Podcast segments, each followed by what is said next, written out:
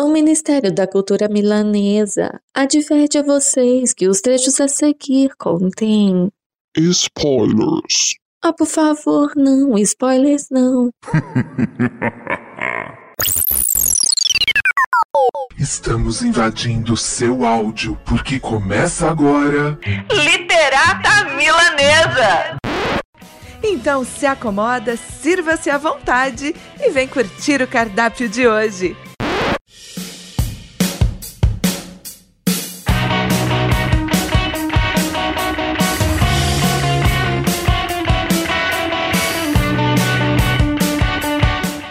Olá, literatos e milaneses, sejam muito bem-vindos a mais um episódio do podcast Literata Milanesa. Eu sou Infinity e para me acompanhar nessa mesa caprichada estão Tati Klebs.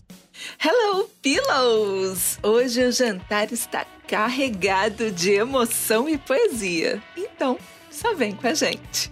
E Rômulo Barão. E aí, galera, eu sou o Rômulo Barão e o Infinity está muito afiado em apresentar esse podcast, hein? Porque falou, pode começar, ele já entrou no clima na hora. E para compartilhar essa mesa deliciosa com a gente, temos um convidado mais do que especial, Lucas Veiga. Seja muito, muito bem-vindo. Obrigado, gente. Muito obrigado pelo convite. Muito obrigado para quem está ouvindo também. E vamos lá. A gente aqui fica muito feliz de você ter participado conosco hoje. Mas antes de darmos prosseguimento, é, nós temos os recadinhos da semana que eu vou passar a bola para o Rômulo Barão. Galera, recadinhos para vocês, hein? Não percam essa montanha de coisa boa, essa cozinha saborosa que a gente está oferecendo a vocês, hein? Olha só rapidamente essa semana o que, que teve. Tivemos Kai Rossan na live, já salva no teu IGTV. A gente teve Infinity brilhando muito no último grão de areia lá, o videozinho que da antologia que ele vai fazer parte. e tá bonitão lá no feed, confere lá.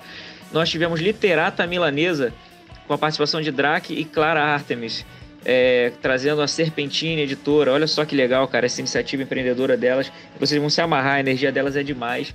Nós tivemos a estreia, galera, de Pseudo Milanesa, o programa com Felipe Simons Mendes, aqui no nosso Cultura, na verdade no nosso YouTube, né? Você deve estar ouvindo a gente no Spotify, no Anchor, ou no Google Podcast, ou nos outros agregadores de áudio, né?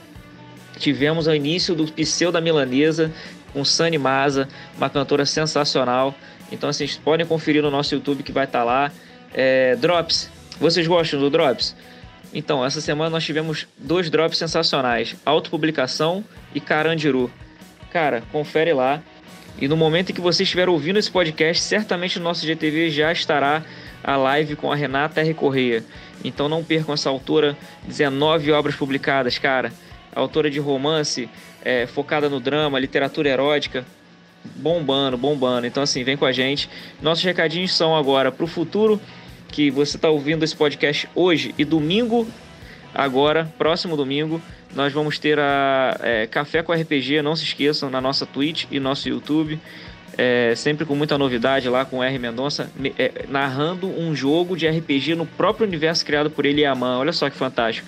Então não perca, dia 13 do 9 agora, vai rolar café com RPG, hein? No outro domingo, Pseudo da Milanesa, eles ficam intercalando.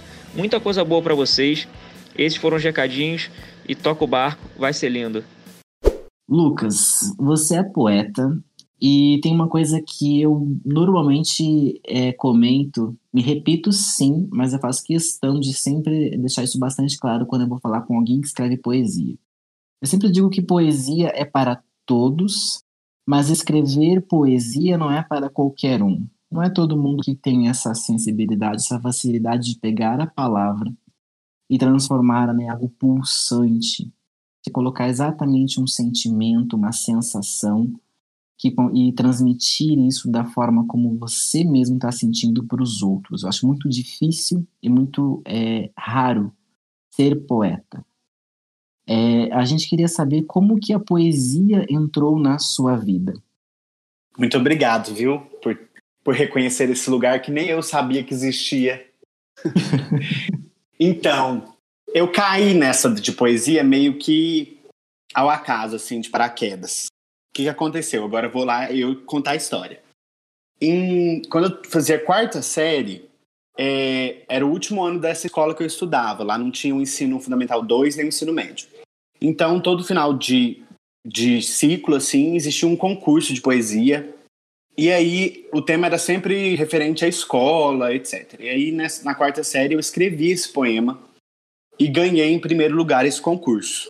Aí eu ganhei esse concurso de poesia na escola e aí vi que era possível ser isso, né? Porque eu costumo dizer que eu moro em Araguari, né? Que é no interior de Minas Gerais, no Triângulo Mineiro. Então, todas essas coisas ligadas à arte, ao entretenimento, sempre são sonhos muito longes para nós daqui, né? Porque tem essa atmosfera de que o entretenimento, a arte e a cultura desse país, ela está sendo produzida apenas nas capitais dos estados, né? O que não é verdade. Então eu vi que era muito possível ser o que aquilo ali que tinham me apresentado.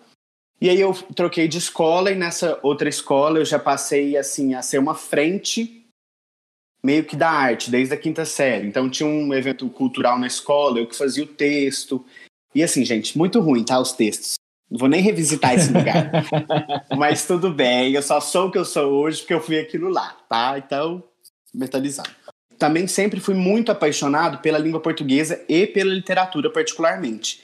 Então acho que isso que meio que me direcionou, né, me influenciou muito para chegar onde eu cheguei e para che talvez me influencie para chegar onde eu quero chegar, assim, né, que é num lugar de legado mesmo, né, deixar algo que as pessoas possam ler, mesmo quando eu não estiver estiver mais aqui. Que eu acho que a literatura tem mais ou menos esse papel mesmo, né, de registrar memórias e deixá-las eternas. Bonito isso. Lindo isso, lindo de verdade.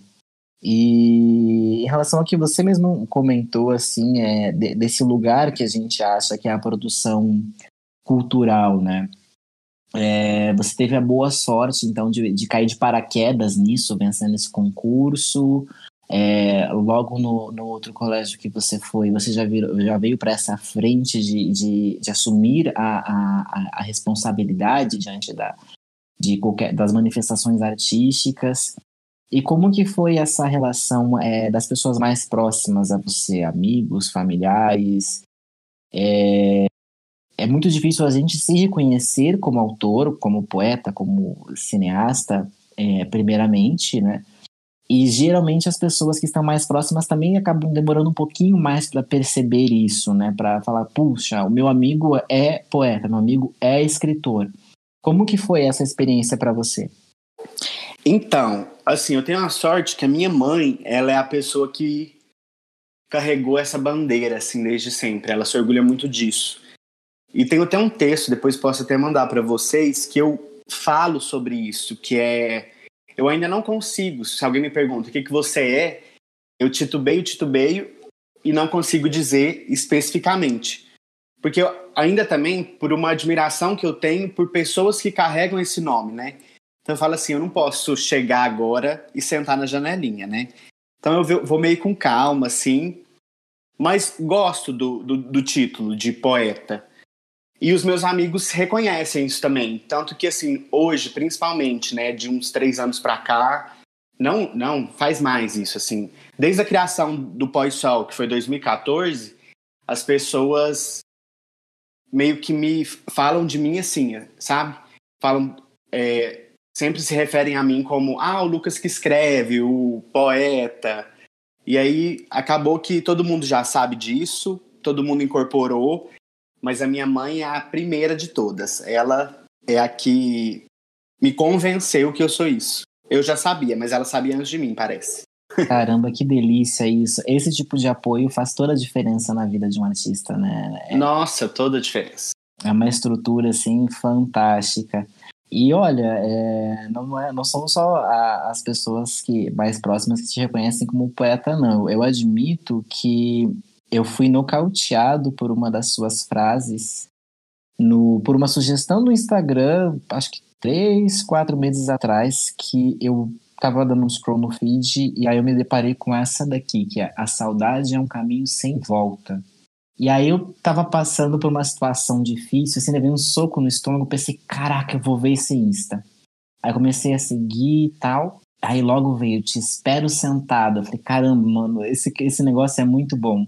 E você associa a palavra de uma forma que eu gosto muito, que é com a imagem, né? É, tem um que tem dois prédios, uma fotografia lindíssima, azul, que ainda escrevo sobre você. Como que você vê a poesia, a imagem? Você faz outras coisas também, né? Você faz, escreve roteiro, você compõe. Isso. Como que é, é como que é essa, esse universo que, que faz parte do, do mundo que existe na cabeça do, do, do Lucas Veiga? Então, a literatura que sempre me atiçou muito, assim, eu, eu digo que eu sou o que eu sou hoje, porque eu li Caio Fernando de Abreu muito cedo. E isso me fez ter uma noção de literatura que eu não tinha na literatura da escola, por exemplo. Apesar de eu admirar muitas das pessoas que eu estudei na escola, parece que Caio Fernando Abreu foi o primeiro autor brasileiro que eu li porque eu quis e reconheci muito de mim ali também, né? As vivências deles, deles são vivências parecidas com, a com as minhas. Aí ele tem uma coisa, né? O Caio tem um, uma estética que me atiça muito, que é a estética de criar uma imagem através das palavras, né? E aí utiliza de recursos da língua para isso. E isso foi uma coisa sempre muito presente na minha escrita, desde quando ela era ruim, viu, gente? E, e essa coisa de ilustrar o texto é muito recente também na minha vida, né? Isso vem de março desse ano. Mas sempre que eu escrevo algo, eu penso em algo. Então eu quero que a pessoa também pense em algo, não na mesma coisa que eu pensei, mas eu quero que ela pense e que seja visual, que ela leia um texto meu e que ela consiga ilustrar ele se alguém pedir. É como se eu cochichasse uma coisa para um retrato falado. Então, assim, isso é meio que o norte da minha literatura. Eu quero que as pessoas entrem naquilo ali e sintam que já viveram, ou vivem, ou vão viver aquilo que eu estou falando ali. Então, assim, e aí isso eu busquei referências em pessoas que eu admiro muito. Eu sou um defensor da cultura brasileira, da cultura popular, dos regionalismos. Então, a, a, vida inteira eu li muitas, muitas pessoas, assim, de Minas, né? Que eu orgulho do meu estado, o estado que mais pariu literatura competente nesse país. Mentira, gente.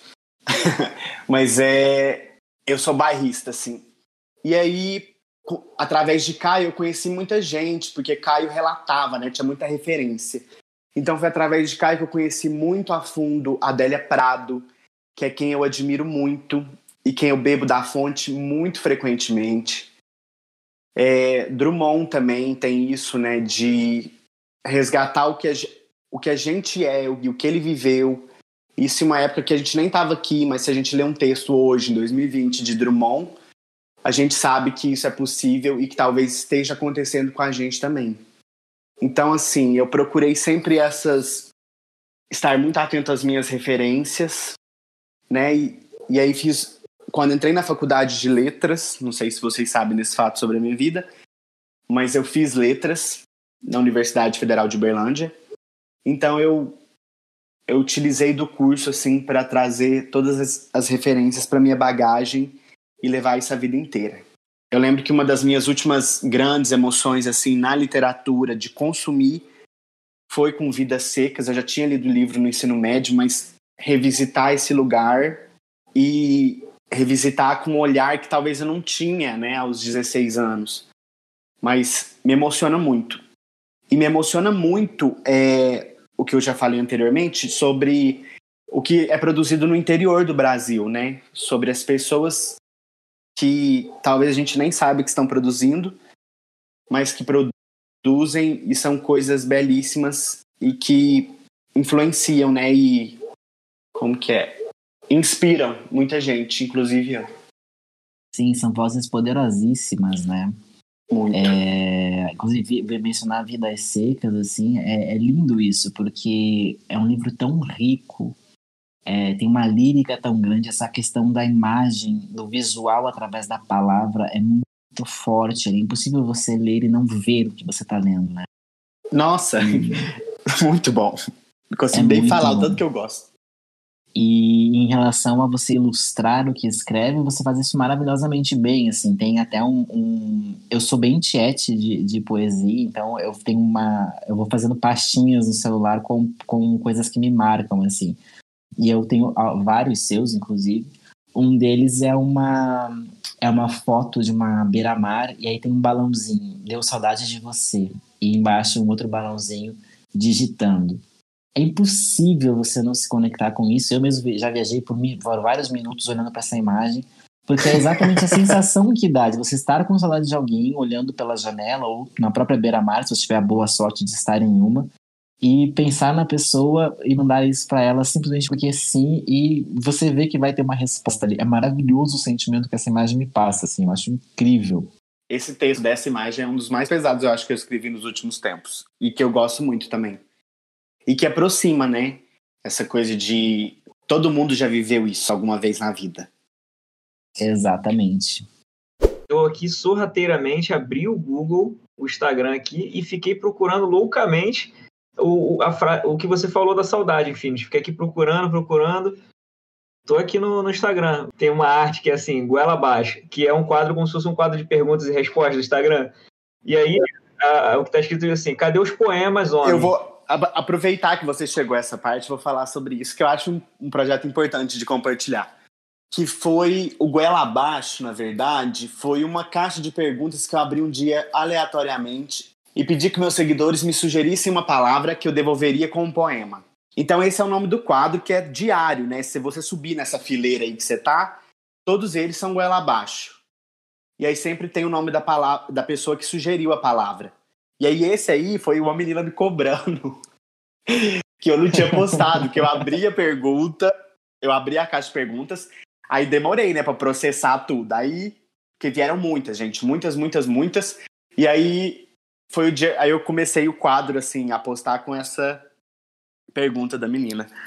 Mas depois acompanhem, porque eu acho que é o meu trabalho mais raiz, é o trabalho de poesia mesmo, de poema, construção de poema. Caramba, com a palavra. Muito bom.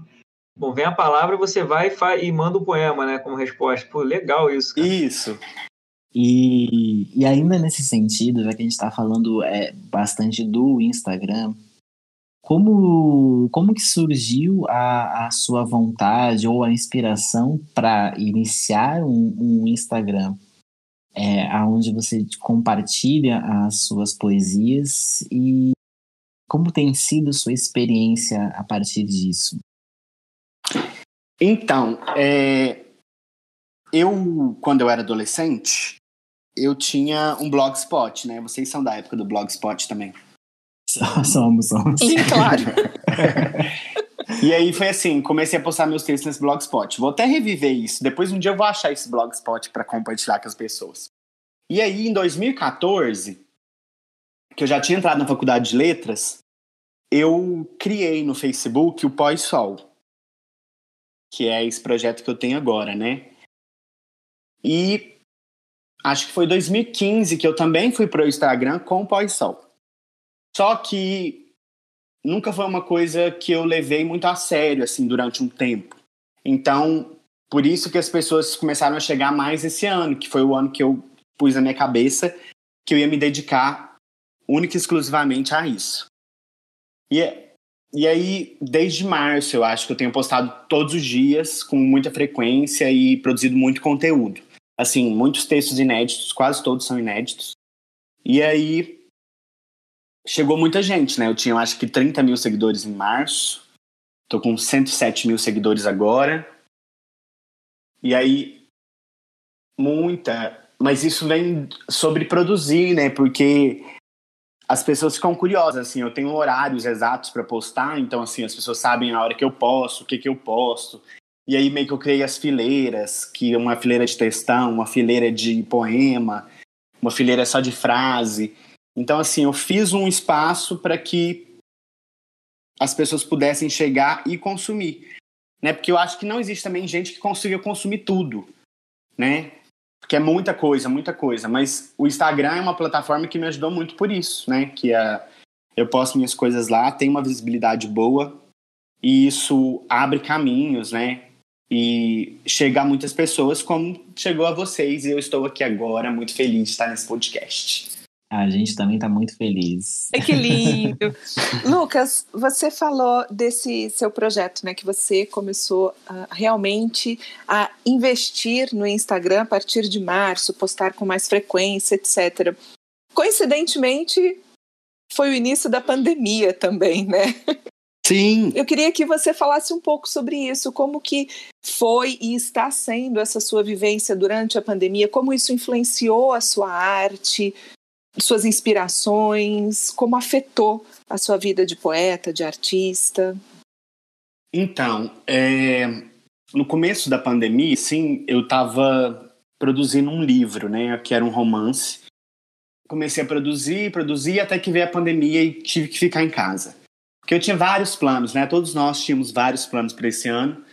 E eu, e eu, coincidentemente, eu tinha voltado para casa dos meus pais fazia um mês. Um mês não, uns dois meses. E aí ia ficar aqui até passar meu aniversário, que é em abril, e depois de caçar meu rumo. Aí entrou a pandemia. E aí, esse projeto que estava lá nas resoluções de Ano Novo, que era retomar o pós-sol, veio à tona e falei assim, vou utilizar desse tempo para eu não surtar e vou produzir. E aí foi assim que eu comecei, né, a produzir e foi dando resultado, fui ficando feliz e tem sido bom assim sobre a pandemia, a quarentena, né? Sobre a pandemia não tem nem comentário, mas sobre a, a quarentena, no começo eu tava muito, muito, muito tranquilo. Assim, nossa, é um momento que podemos refletir sobre a vida. Mas agora eu já tô num momento assim que eu tô com raiva de Deus e o mundo. e eu não aguento mais isso. Aí, a hora que eu penso isso, esse ódio, aí eu penso assim, mas eu ainda sou privilegiado porque eu moro numa fazenda, gente. Não sei se vocês sabem desse fato sobre a minha vida também. Que delícia! Que delícia mesmo. Aqui em casa, o dia que eu surto, eu vou pro meio do pasto. Ah, vai tratar das galinhas. Então não tem muito o surto de quem tá vivendo uma quarentena num apartamento. Mas foi um momento importante para minha escrita também, para eu saber o que, que eu realmente queria dentro da, da escrita, né? E esse momento, assim, veio muito carregado a minha força do interior mesmo, as coisas que meus avós falam, que a minha mãe fala. Sim, a cultura popular veio muito forte na minha escrita, assim. Por mais que não pareça, mas está muito ali. Se não estiver na segunda parede, está na terceira, mas se você for quebrando o texto, você vai achar muito das minhas vivências enquanto Lucas que morou e nasceu no interior a vida inteira. Uau! Que maravilhoso isso. Quando o Infinity estava falando das frases do seu Instagram, é, é engraçado como as coisas que você posta parecem que elas vêm no momento certo, na hora certa. Esse negócio que o Infinity falou, de ah, eu abri o seu. veio lá a sua postagem, pá! Era aquilo que eu precisava ouvir naquele momento. Engraçado, Infinity não foi só com você, comigo também. Tati, muita gente fala isso. Muita gente fala São isso. vários socos ou vários afagos, né? Pois é.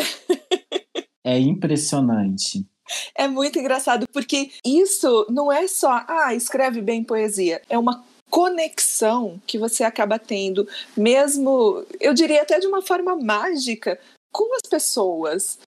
Porque você consegue, em poucas palavras, passar uma mensagem tão profunda, tão reflexiva e que atinge a gente lá dentro, que isso é sensacional. Obrigado, gente. Eu tô emocionado. Eu sou emocionado, viu? E ainda falando sobre essa questão das sensações, é, Lucas, o, o, amor é uma temática que está muito presente, muito forte nas suas frases, nos seus poemas. E eu ouso fazer o comentário assim: é, escrever da forma como você tem, vem escrevendo, é, resumir tanta emoção numa frase curta, como é o caso do Insta, né? É, tem postagens maiores, mas muitas frases são esses socos ou afagos que a gente vai levando à medida que navega pela sua, pela, pelo seu feed, né? É, isso também é sinal de muita vivência. Ninguém escreve sobre tais coisas com tanta é, com tanto acerto sem ter vivido muita coisa. Qual é a fonte? De onde vem a sua inspiração? Como se formou todo, tudo isso que você tem para dizer e está dizendo na sua obra? Nossa, que pergunta pesada, né? Mas vamos achar uma resposta. então, eu acho que tem muito a ver. Alguém falou aqui, não sei se foi o Romulo, não sei se foi você, não sei se foi a Tati, falou sobre é, sensibilidade. Algum momento foi dito essa palavra aqui.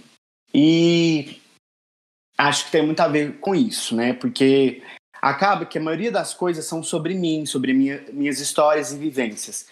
Mas eu acho que um, uma arma importante quando você trabalha com arte é a sensibilidade, né? Porque ela te leva a lugares que você ainda não foi, né?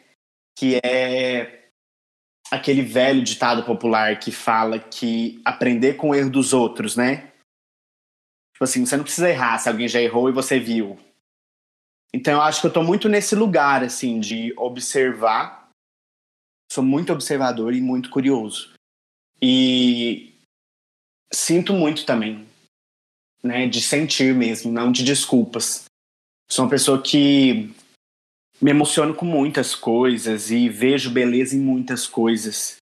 E por isso que eu costumo brincar que eu sou emocionado. Eu sou emocionado para tudo na vida, assim, muito emocionado, porque eu acho que existir, né, estar vivo é muito bonito. Porque se a gente for pensar, a literatura, né, a história da literatura, toda a literatura, ela é só um recorte do que esse planeta já viveu, né? Porque cada um tem uma vivência eterna, você tem uma história, todo mundo que está aqui tem uma história, e talvez essa história nunca seja contada.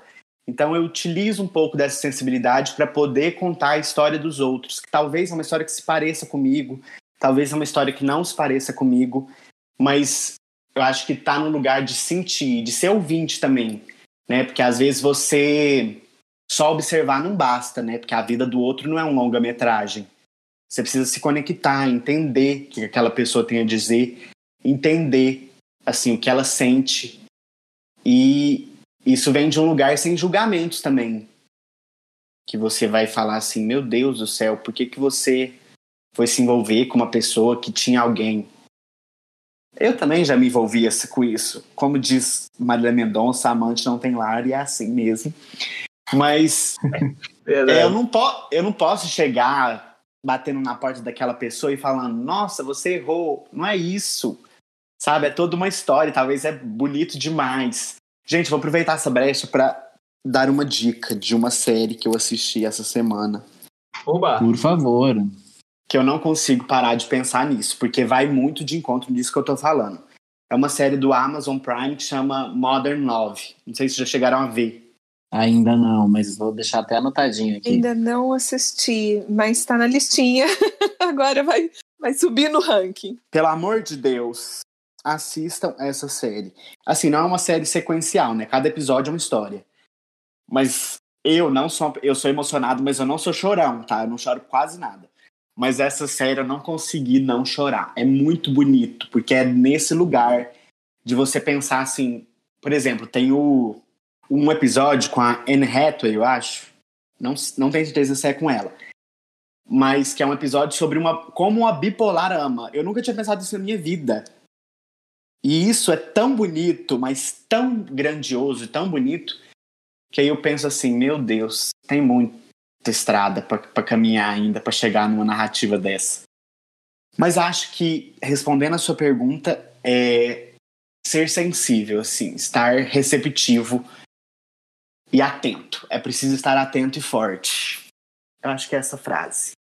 Eu acho legal porque uma das coisas que eu acho que é mais admirável cultura é esse encontro. Porque, por exemplo, aqui agora a gente tem o Lucas, o Infinity, a Tati e eu. Aí você tem narradores de suspense, fantasia, você tem artistas plásticos, poetas, cara, tudo conversando no mesmo local.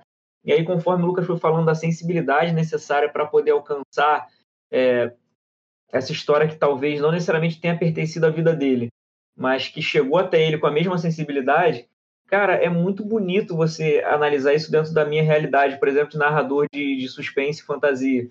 Eu até falei isso em alguns podcasts aqui no sentido de existe a vivência, o que nós vivemos, e aí por isso que aquele, aquilo soa como um depoimento mais poderoso na tua narrativa, porque você está narrando um sentimento, e também não é garantia que vai ficar bom, porque você tem que saber trabalhar a narrativa, senão não adianta nada. Você tem uma história muito boa para contar que você viveu, mas você conta tudo atropelado, igual um maluco, também não adianta. É, você organiza as ideias e coloca, mas a vivência deu força. Mas existe aquele gapzinho, aquele, aquele abismo das coisas que você não viveu. É, quando vocês querem fantasia, por exemplo, tu nunca foi um dragão, né? Então, assim, você não tem como. como é que é um dragão, sabe? Dependendo, da- dependendo das manhãs, eu sou um dragão, sim. Depende Existem, do dia. existem controvérsias nisso. É, depende muito do dia e do- dos fatores externos. E eu não sou um consumidor de fantasia. Assim, nunca fui. É, não é nem por não gostar mesmo, é porque nunca me brilhou os olhos, não. Tipo, Harry Potter na época, da adolescência, todo mundo lia. Não era uma coisa que eu falava assim, meu Deus do céu. A fantasia que me pegou mesmo, assim, que eu amo muito é as Crônicas de Nárnia. E Ah, mas é muito lindo. É. Lindo. é é a, a quantidade de referências que tem ali, né? E aí você vê, Nossa! você vê, por exemplo, o, o Aslan, né? O rei Aslan, ele é um leão. E aí você fala assim, pô, mano, um leão, você tá de sacanagem comigo, né? Como é que um leão vai entrar em cena e vai causar empatia, vai causar, né? Tudo bem que a gente já tinha vivido isso com o Rei Leão muito tempo antes, né? Que você chora vendo o Rei Leão 30 vezes. É, eu me emociono até hoje assistindo o Rei Leão.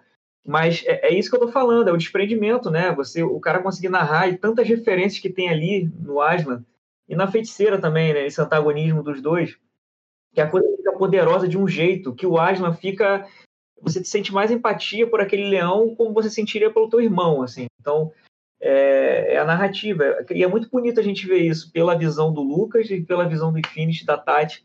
Eu poder estar aqui aprendendo um pouco disso também, porque realmente é isso, é se desprender e ser o dragão, sabe? Então, assim, naquele capítulo você é o dragão, cara. E você precisa alcançar esse nível para não ficar uma fantasia boba, né? Uma coisa de disparos de bolinhas de energia um nos outros e é isso. Não, tem que ser algo profundo, tem que ser algo que tem que ser o Aslan, sabe? Não, não pode ser menos que o Aslan. Então é muito bonito a gente ver essa, essa comparação de artes, assim. É uma, é uma salada muito boa que a gente está fazendo aqui hoje. Eu tô, eu tô, eu tô empolgado. Romulo, eu não sei se você sabe, talvez sim, né? Mas que o C.S. Lewis escreveu as Crônicas de Nárnia porque ele era muito cristão, né? Então é uma reprodução da Bíblia ali. Isso, verdade. É isso mesmo. E isso, pra mim, é o que torna a narrativa ainda muito mais bonita, que é ele era tão sensível que ele alcançou um lugar que não existe, de seres que não existem, pra contar uma história que todo mundo já sabe. É, verdade. e, e o poder que tem na cena do sacrifício do Aslan, Nossa, tudo é vou muito chorar. bonito. Mas assim... Olha o que eu causei. Mas a cena do sacrifício do Aslan, cara, é poderosíssima, é poderosíssima. Então, assim, não é como se você estivesse assistindo uma cena do safari que te choca com o mundo animal, né? Nu e cru ali, o mundo animal da, da presa, do predador. Cara, é uma coisa que transcende, que é, que é espiritual ali. E, e o Rei Leão, por exemplo, é, para mim é um uma das animações mais acertadas, assim, mais, mais certas da Disney, porque, cara, você não vê animais ali, você animal Você vê seres iguais a você. Você vê o regente, você vê o usurpador, você vê o oportunista, o herdeiro. exatamente, exatamente. Cara, é, é lindo, é lindo. É lindo. O chamado do pai, né? O encontro com o pai. Cara, é muito, é uma coisa muito, muito, muito bonita. Rômulo, e é uma coisa que eu passei, assim, isso depois de muito tempo, passei a enxergar nas personagens das narrativas. é, isso vem muito da, da série de televisão, na verdade, né? Que elas trouxeram isso pra gente. Mas se você for pegar todas essas narrativas que você citou, o Rei Leão, as Crônicas de Nárnia, eu não consigo nem detestar um personagem de lá. Sa- Sabe? Tipo assim, igual a, a feiticeira branca.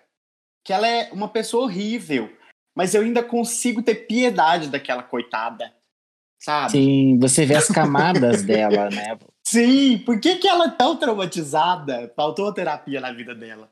Ah, com certeza. Umas duas sessões ali daria, faria uma diferença danada. Gente, o- e o Scar a mesma coisa, né? É um, é um, é um a mesma coisa. E sempre, e sempre a figura, o Scar principalmente, né? Que é a figura da vaidade. Mas por que, que essa vaidade ela é tão grande?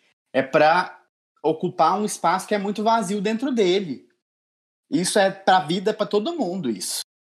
Tipo assim, às vezes quando a pessoa é muito, sei lá, arrogante, é porque em algum momento a arrogância ultrapassou espaços que não foram preenchidos por outras coisas. Olha que coisa mais linda que a gente acabou de escutar agora. Olha só, cara. Eu ia até E vamos de ter dó do Scar. Gente, eu viajei para um lugar aqui que eu vou tentar retomar porque eu acho isso importante ser registrado. E, talvez, e talvez a personagem nunca mude, porque assim, as pessoas têm uma visão tão limitada daquela, daquele personagem que ela também não vê espaço para ser outra coisa.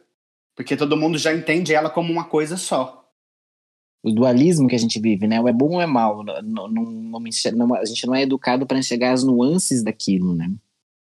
A gente não enxerga ninguém como humano, né? Nem o Scar, que é um leão. Aqueles.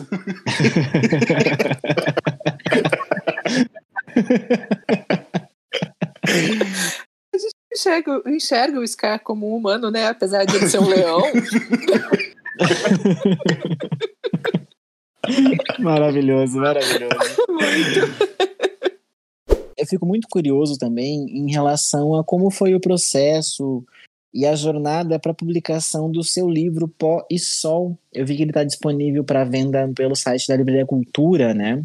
Como que foi esse processo todo? Então, é... eu nem sei quando eu lancei um livro, gente, vocês terem noção. Acho que foi 2018. Mas eu. O livro ele só existe graças a um financiamento coletivo, né? Que eu fiz final de 2016 para 2017. Que aí consegui bater a meta, etc. Só que eu costumo dizer que é um livro, assim, uma experimentação. Na verdade, tudo na minha vida é uma experimentação, né?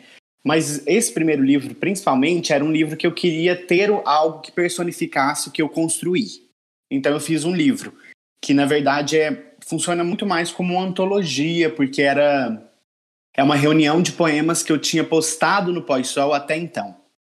Que esses, te- esses textos não estão mais disponíveis no Instagram, arquivei todos, mas às vezes reposto alguns. Mas foi, assim, uma reunião disso e de tentar achar algo que costurasse eles, né? Porque o livro é dividido em dois capítulos, que é pós-sol.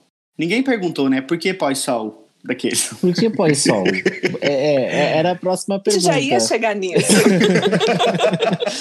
Mas vamos, vamos falar sobre isso porque é, eu acho muito bom saber também. Por que pós-sol?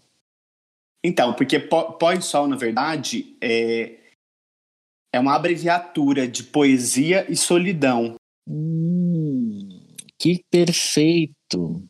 Esse nome me ocorreu em 2014, Poesia e Solidão me ocorreu. Eu falei assim, meu Deus, isso é muito feio. Não vou abrir um projeto com esse nome. E aí, aí veio a ideia de pôr pós-sol. Que hoje, na verdade, tem muitos outros significados, né? Que é o pó é a menor coisa e o sol é a maior coisa. Então, essa dualidade aí, né? Sobre. A gente tá nesse intervalo entre o pó e o sol. É, eu quando, quando eu, eu li, lia, li o, o nome pós-sol, eu, eu divaguei um pouco nessa sensação assim da, da poeira, é, que ela, ela, é- ela é intangível. Foi bem artístico, assim, né? Assim, toda a minha capacidade é, criativa foi ali já. Eu fiquei, eu fiquei imaginando essa, essa, essa visão do- da, da poeira como algo que está diante de você, você sente, você percebe, mas você não necessariamente toca, mas ela ainda assim te, ela está presente ali. E o sol eu associei ao, ao sol do sertão, sabe? É, que a, é, a, é a luz que, a, que esquenta, mas também judia muito, deixa marca. É, eu pensei nessas vozes é, mais é, potentes, porém sofridas do sertão. Assim, eu fiz essa associação com o, o título. Bonito isso. Feliz em saber disso. Obrigado, obrigado mesmo. E aí, retomando, né? Aí no, no livro existem dois capítulos, pó e sol. E aí, pó é os, são reunidos os poemas felizes, e em sol é- são reunidos os poemas tristes. Assim, foi a forma que eu encontrei de costurar a obra que eu tinha até naquele momento. É um livro que eu tenho um carinho muito especial, apesar. É, porque, inclusive, é o único que eu tenho. Tô, tô zoando. Mas- Mas é, eu tenho um carinho muito especial por esse livro, porque ele marca um momento muito importante da minha vida. Eu costumo dizer que esse livro é um, um funeral, na verdade. Tudo que tá ali não existe mais em mim. Né? Aquele Lucas adolescente, doído, dolorido, ciumento, monogâmico, Deus me livre. Ah, Isso tudo já não existe mais, né? Em mim. Mas é, é bom ter isso registrado. Retomando o que eu disse lá nos primeiros minutos, que a literatura tem desempenha esse papel, né, de registrar memórias, né, de eternizar as coisas que vivemos. Bota a gente para pensar bastante. É, conceitos que, que, que foram enterrados, né?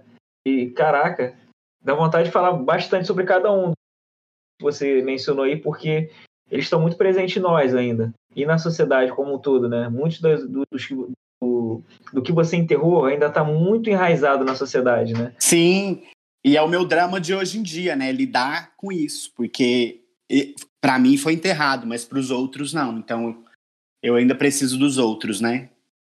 E esse é um pouco do sofrimento do, do artista, do poeta, né? Que você sempre está num lugar que não é o lugar que, que a sociedade está, né? Então você sempre está um pouco à frente, você está com, uma, com uma, uma experiência, uma sensação, uma visão de mundo sempre à frente ou muito diferente do que é o mundo aonde você se encaixa. É, é, é complicado isso. Difícil. Eu diria que é muito difícil. Mas bonito também. É bonito se entender num lugar. Assim, eu tinha muita dificuldade, por exemplo, porque tem uma cabeça que a minha cidade não tem, por exemplo. Ou que meus familiares não têm. Mas acho bonito hoje em dia estar reunido com eles e ver que eles são muito diferentes de mim. E que é bonito ser diferente do outro, né? Porque também a gente tem a, a gente tem essa ideia de que o Brasil tem muito isso, né? Com a, com a arte, com o intelecto, né? De achar que nós alcançamos um lugar que eles um lugar que eles nunca irão alcançar e julgam esse lugar como um lugar certo, né? Entre várias aspas. Só que a gente também não está certo, a gente está vivendo, é a nossa vivência e é o nosso jeito de ver o mundo. Então, assim, tá todo mundo no seu lugar. Por exemplo, a minha mãe e minha avó, elas têm muito isso de falar, de admirar, né? Ter um, um, um filho, um neto, entre várias aspas, intelectual. Só que eu admiro elas muito mais do que elas me admiram, porque elas não tiveram acesso às coisas que eu tive e sabem muito mais coisas do que eu sei. Então acho que esse lugar é a, a simplicidade, né? A viver é muito mais bonito do que saber, eu acho.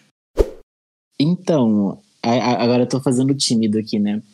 Seria muito legal se você pudesse, eu ia amar, e acredito que nossos ouvintes também, se de repente você pudesse ler um trechinho de um dos seus poemas pra gente.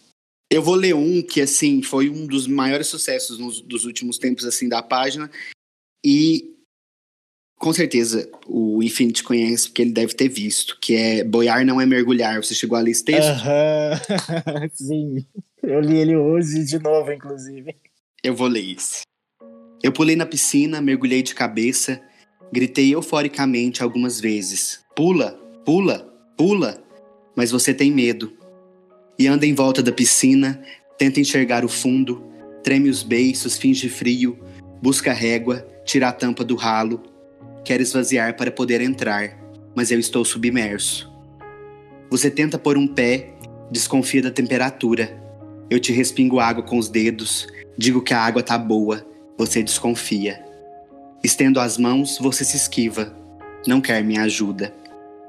Nado de um lado para o outro, Tento provar em silêncio que estar aqui é bom. Brinco com a água, viro de costas fazendo charme. Você não abre a boca, nem para dizer que entra, nem para pedir que eu saia, nem para dizer que vai, nem para pedir que eu fique. Fico sem graça, dou mais um mergulho. Quero esvaziar a cabeça, encher o peito. Quero boiar nos teus braços. Você põe boia nos braços. Mas boiar não é mergulhar. E nesse tempo que parece pouco, mas para quem está molhado é uma eternidade, o tempo para. Eu paro de nadar, você para de tentar. O vento para de correr, o sol para de brilhar. Nossas bochechas coram, o silêncio parece um coro. Você corre para buscar a toalha, mas eu quero me chacoalhar. Quando estou quase saindo, você volta rindo, quer pular de ponta, dar cambalhotas no ar. Pede que eu te espere mais um pouco, que precisa acostumar o corpo com a ideia de não estar em terra firme. Ensaia, já estou cansado. Pula, já estou de saída. Perdi a graça de estar tão dentro enquanto você apreciava a vista.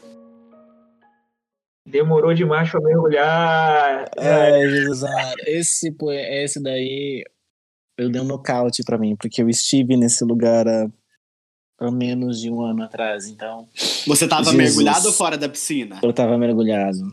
Ah, é sempre assim, né? Sempre tem É, que se sempre fode. é assim. Eu É, também já- só tô mergulhado a vida inteira. É, geralmente artista que é sensível só. Eu ia falar um palavrão muito feio aqui, né? Mas vocês entenderam. Vocês entenderam. Nossa, maravilhoso. Muito obrigado. por ter- E você, e mais uma vez, né? Como a Tati disse, parece que é escolhido pro momento, né? Vem o pontapé na nossa boca e a gente recebe isso com tudo. Caramba. Exatamente. E a gente, quando não consegue comentar, fica quieta. pra não passar vergonha chorando. Tati, você tá chorando? Eu também tô. Eu falei pra você que a gente ia chorar. A Tati, a Tati já, já voltou pro podcast capotando.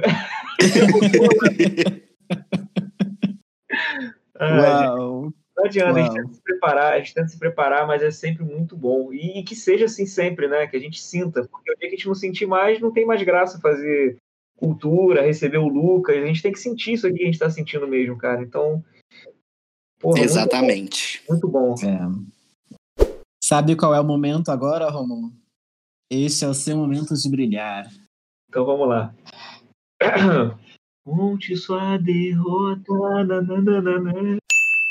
Esse é o momento de descontração, é, Lucas, aonde a gente aproxima um pouco mais essa, o artista, o autor, da humanidade, né? Porque as pessoas que consomem a, a literatura, a arte em geral, elas muitas vezes colocam o, o poeta, o escritor, num, num lugar muito distante é, de si mesmas e esquecem que são seres humanos que sentem, que sofrem, que pagam mico, Exatamente. têm suas derrotas é, diárias. Então esse é o seu momento de nos contar uma das um dos seus um dos micões da sua vida. Pode ser pessoal ou envolvendo a carreira literária.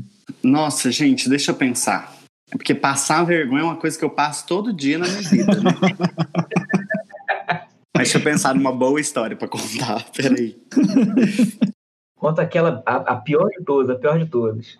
Até hoje eu fico lembrando da primeira que esse quadro ele surgiu espontaneamente e o que eu contei não não era para ter aparecido no episódio e ele foi para episódio. Foi uma derrota muito triste da minha vida. Ah, vou contar uma. Não é, te- é, é uma derrota, na verdade, mas não foi uma derrota, mas foi um mico. Eu não sei se vocês sabem, mas tem um poema do meu, do meu livro, um poema meu, que é recitado pela, pelo duo Ana Vitória. Não sei se vocês já ou- ouviram essa música, que a música é minha também. Aí fiz toda a minha campanha de financiamento coletivo em cima desse poema, porque tinha tomado muita visibilidade, etc, né? Aí tá, fiz o livro, mandei pra editora, eles me mandaram pra revisar, revisei, mandei de volta. E aí a menina da editora um dia me mandou o livro de outra vez e perguntou se tinha alguma coisa pra alterar que já ia pra impressão. Aí eu falei assim, vou dar mais uma olhada. Aí simplesmente o bonito aqui, que fez toda a campanha em cima de um poema, tinha esquecido de pôr o poema no livro. Ele não foi pro livro.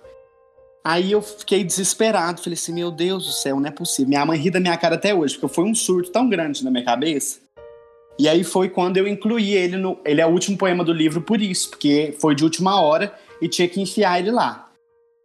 E aí eu fico pensando, eu fico pensando na realidade paralela se eu lançasse um livro com a campanha de um poema e esse poema não tivesse no livro. Era o primeiro caso de cancelamento em 2014, ia ser eu. 2016, no caso.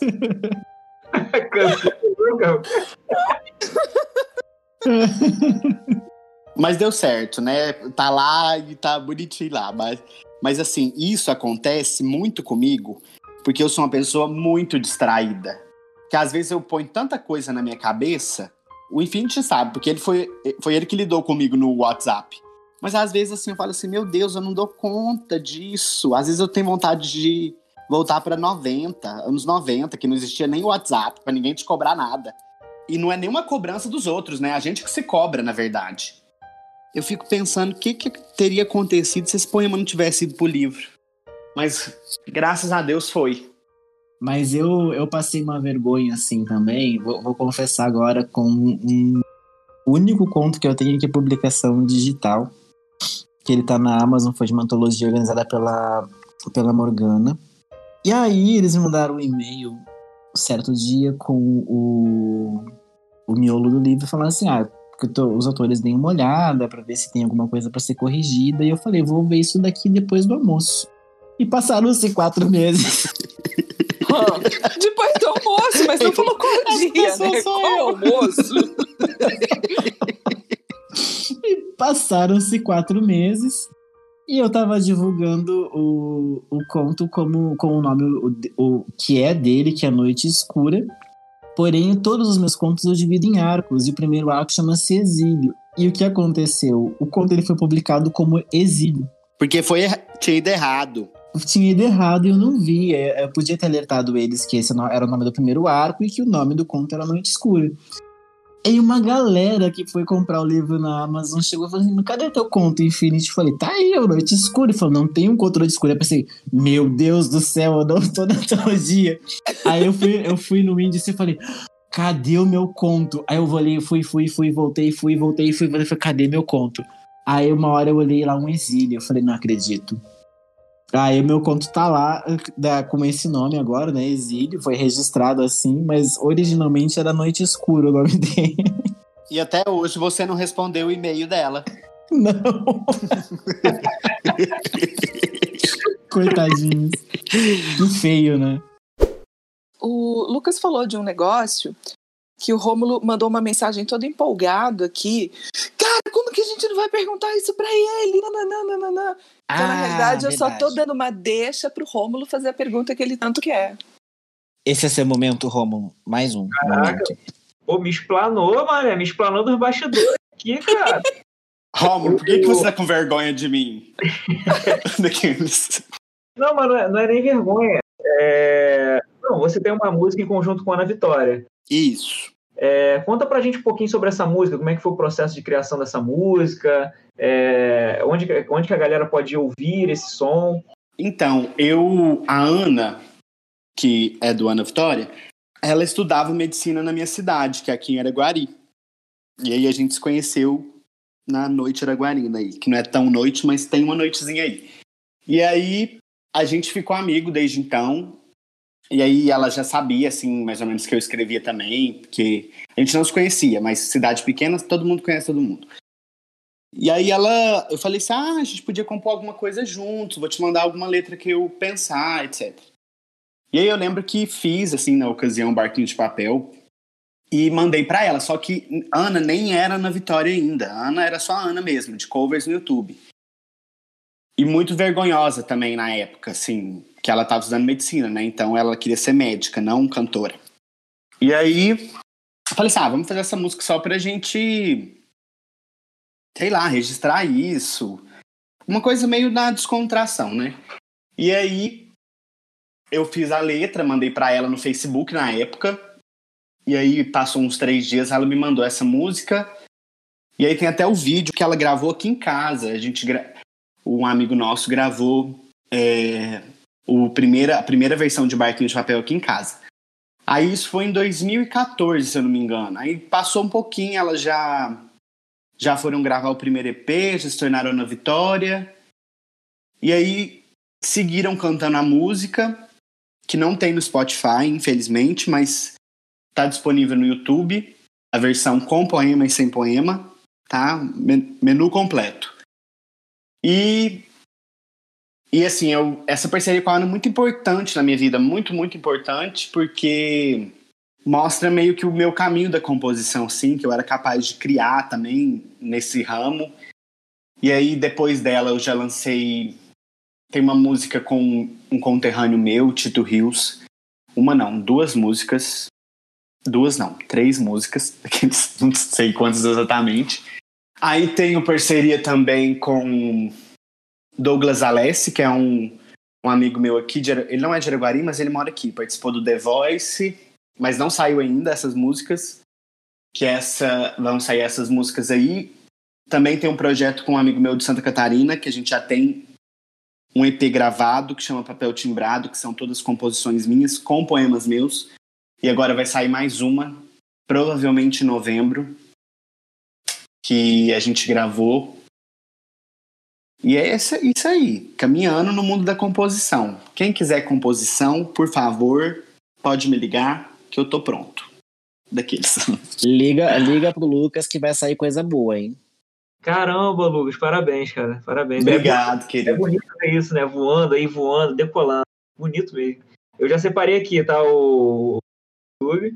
É, o restante eu vou, eu vou querer acompanhar com calma agora para poder ir acompanhando passo a passo é, dessa, dessa jornada aí. Cara, que legal, que legal mesmo. Obrigado, querido. Bom, você acabou respondendo um pouquinho desse dos planos e projetos, agora com composição, que vem bastante coisa por aí. Literária, tem mais alguma coisinha que você está guardando na cartola aí para jogar de novidade nos próximos meses, no próximo ano? O que, que tu está é, cozinhando aí na- nos seus temperos? Então, provavelmente esse ano saia uma revista, uma revista, tipo, com uma, uma edição só, que é meio que vai funcionar como um livro, só que mais descontraído. Legal. E enquanto isso, estou fazendo o segundo livro.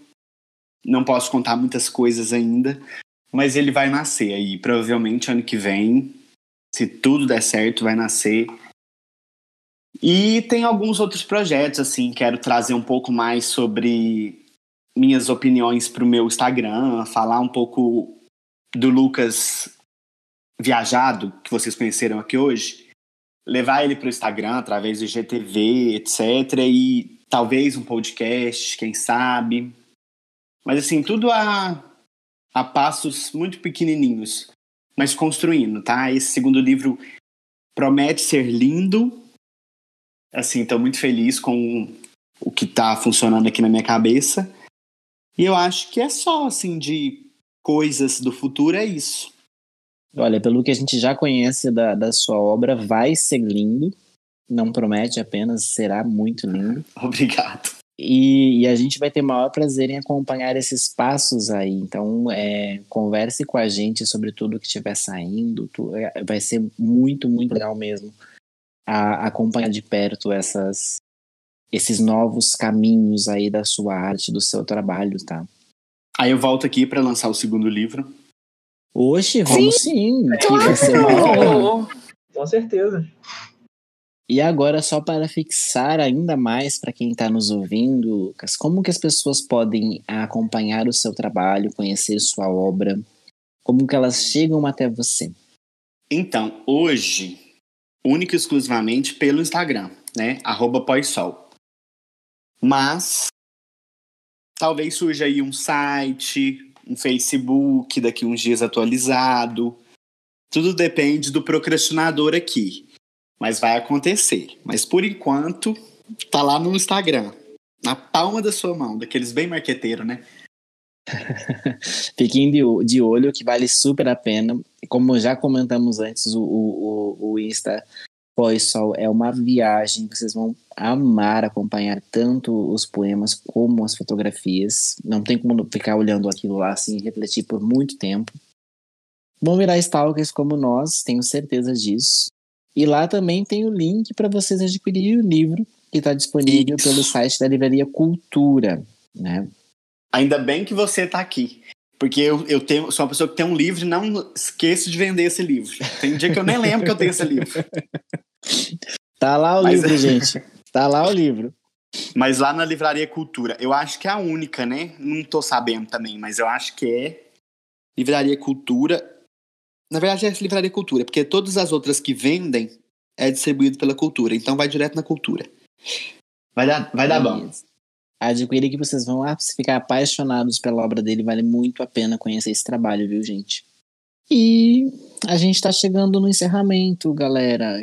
Ah, cara. Ah, não. Uhum. Calma aí. Ah, não. Ah, não. Tá não chateando, tá chateando. Ah, não. Dobra esse horário aí. Eu quero mais agora. A gente também quer, a gente também quer. A gente também quer. Se der corda, a gente vira madrugada aqui. Pode crer. Eu amei, gente. Amei, amei, amei. Puxa, que maravilha. Caraca, é muito grandioso a gente ter criado cultura para fomentar né, as artes e poder estar aqui hoje com o Lucas, né, cara? E, e conhecendo e, e, fazendo esse, esse tipo de, de, laço tão, tão bonito. É, cara, vale muito a pena o que a gente faz do Cultura para poder, só por, por essa noite, para poder conhecer o teu trabalho, conhecer você. É, porra, sério, eu saio, dessa, eu saio desse podcast aqui com o coração cheio de, de vontade de conhecer, de amor e de empatia, que acho que é uma palavra muito falada aqui hoje. Estou muito feliz, de verdade, muito, muito feliz, me senti muita vontade. Fui muito emocionado nesse podcast. A gente também, até chorei. Hum, imagina, eu não chorei.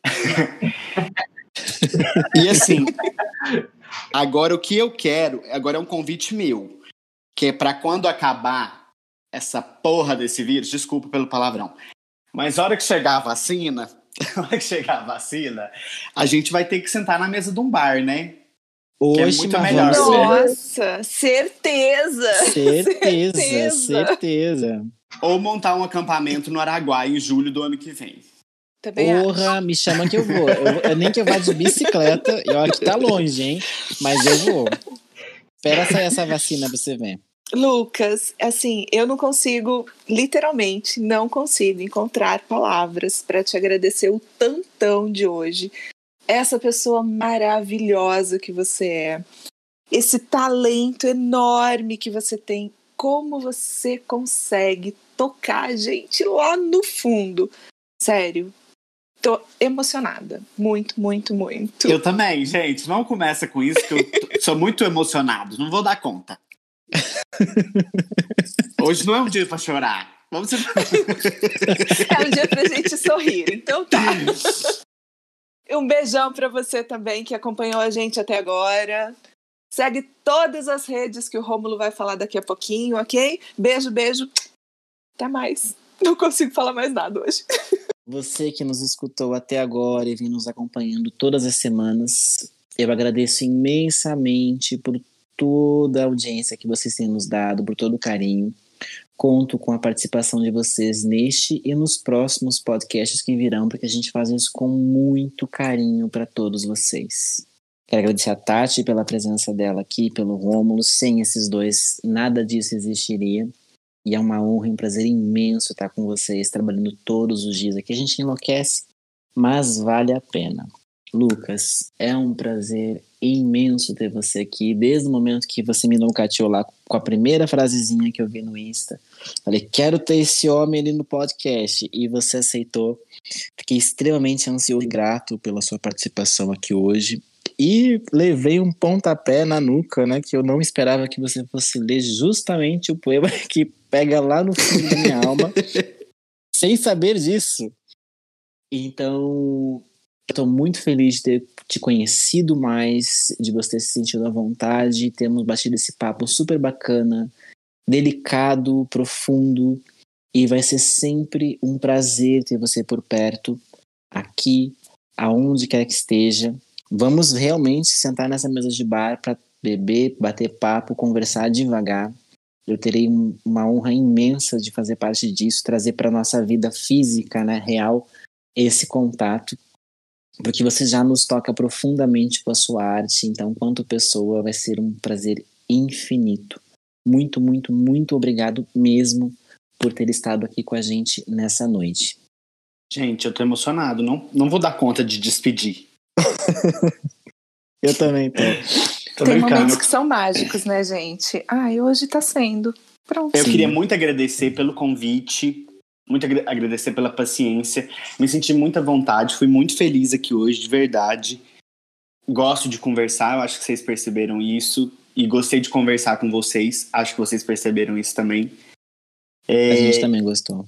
E para quem está ouvindo, acredite no projeto do desse podcast, ouça sempre e acredite no meu projeto também, daqueles.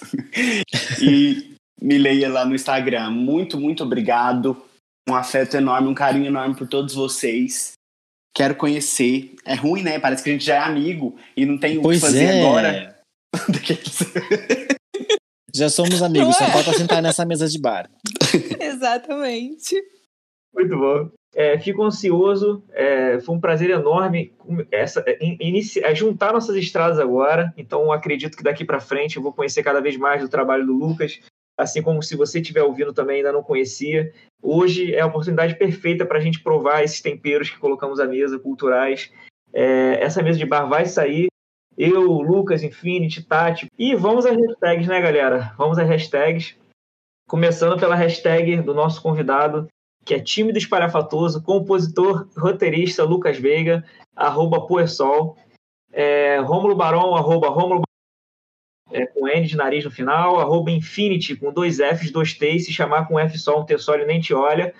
Tati arroba Tati Klebs com K, arroba Canal Literata, se liga nos dois L's, hein? Arroba Canal e arroba Cultura Milanesa.